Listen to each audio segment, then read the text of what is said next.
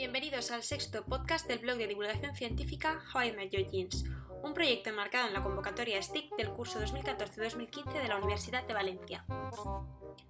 Para los que nos dedicamos a la biología o la medicina, nos es muy familiar hablar de microbios como algo que forma parte de nosotros, pero la mayoría de la gente piensa que los microbios son algo malo, algo que nos perjudica.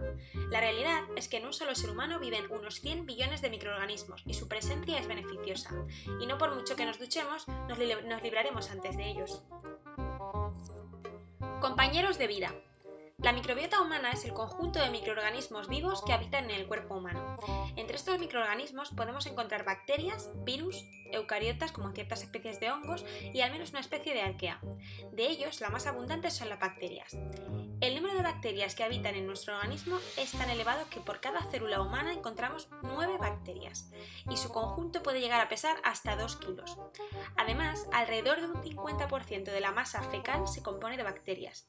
Estas bacterias pertenecen fundamentalmente a cuatro filos: Firmicutes, Bacteroidetes, Actinobacteria y Proteobacteria, y el 90% pertenecen a los dos primeros.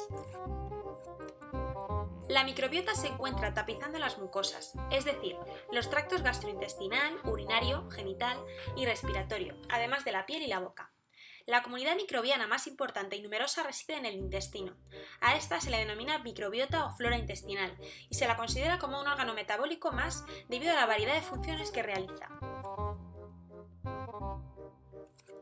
En la bolsa amniótica, el feto se desarrolla estéril, es en el momento del nacimiento cuando la microbiota de la madre coloniza al recién nacido.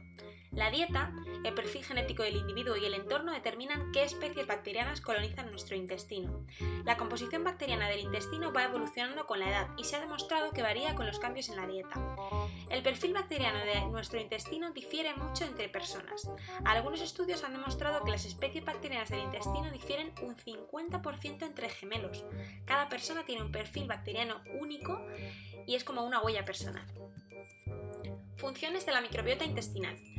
Vivimos en simbiosis con nuestra microbiota. Nosotros les ofrecemos alimento y un cómodo lugar donde vivir, y ellas nos proporcionan sustancias que necesitamos y protección contra organismos patógenos. La enorme diversidad de genes que posee en conjunto la flora intestinal, llamada microbioma, nos proporciona diversas enzimas y rutas metabólicas de las que el ser humano carece. Fermentan ciertos hidratos de carbono presentes en la fibra alimentaria que no somos capaces de digerir, y los transforman en ácidos grasos e hidratos de carbono más pequeños que el organismo puede aprovechar para transformarlos en energía. También favorecen la absorción de iones como calcio o hierro. Además, son capaces de sintetizar vitaminas, por ejemplo, vitamina K, B12 o biotina, y aminoácidos que nuestro metabolismo necesita. Además, la microbiota intestinal también tiene un papel importante en el desarrollo del sistema inmune. La interacción de las células que tapizan el intestino con los antígenos bacterianos que las rodean provoca una respuesta inmune contra antígenos considerados no patógenos, en la cual se generan linfocitos encargados de sintetizar sustancias antiinflamatorias. Ello desencadena un estado de inmunotolerancia que permite la exposición continua a dichos microorganismos.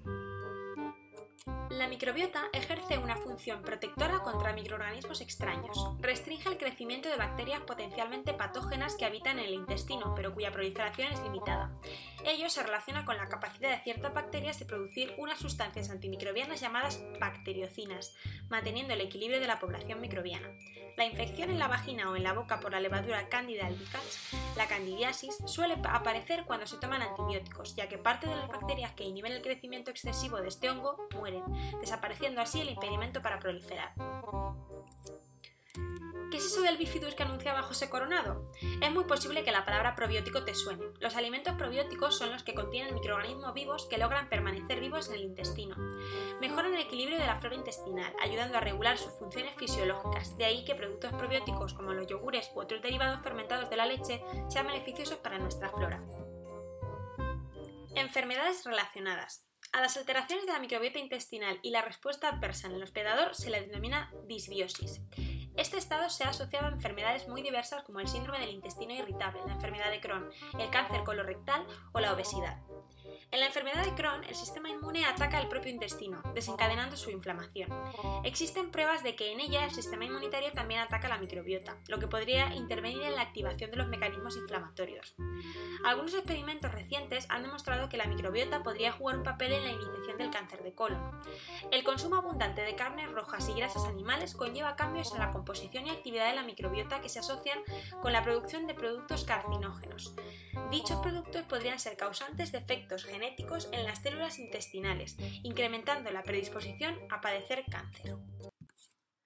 Tanto en ratones como en humanos se ha encontrado una mayor proporción de bacterias firmicutes respecto a bacteroidetes en individuos obesos, por lo que se investiga para tratar de determinar si ello es una causa o simplemente una consecuencia de la obesidad. La microbiota y el cerebro. Investigadores de la Universidad de California han hallado evidencias de que las bacterias intestinales podrían ayudar a moldear la estructura cerebral mientras crecemos, posiblemente influyendo en nuestro humor y comportamiento cuando somos adultos. Se ha observado que la microbiota intestinal produce algunos neurotransmisores. Esta comunicación de la microbiota con el cerebro ocurrirá a través de los nervios que conectan el sistema digestivo con el cerebro. Estudios recientes en ratones con síntomas similares al autismo demostraron que el comportamiento autista disminuyó considerablemente con la administración de probióticos, al igual que lo hicieron en otros experimentos la ansiedad y la depresión. Esto es solo el comienzo de los experimentos sobre la influencia de los cambios de la flora intestinal en el cerebro, pero abre un nuevo modo de ver la relación entre función cerebral, salud y enfermedad. Actualmente la comunidad científica está investigando para conocer mejor la composición de la microbiota del ser humano, sus funciones y su posible implicación en algunas enfermedades. Esto cambiará el modo de tratar las enfermedades que sean causa directa de alteraciones en la microbiota. Lo que sí parece estar claro es que la presencia de la microbiota es imprescindible para un correcto desarrollo y crecimiento. Después de todo, ¿sigues pensando que las bacterias son malas?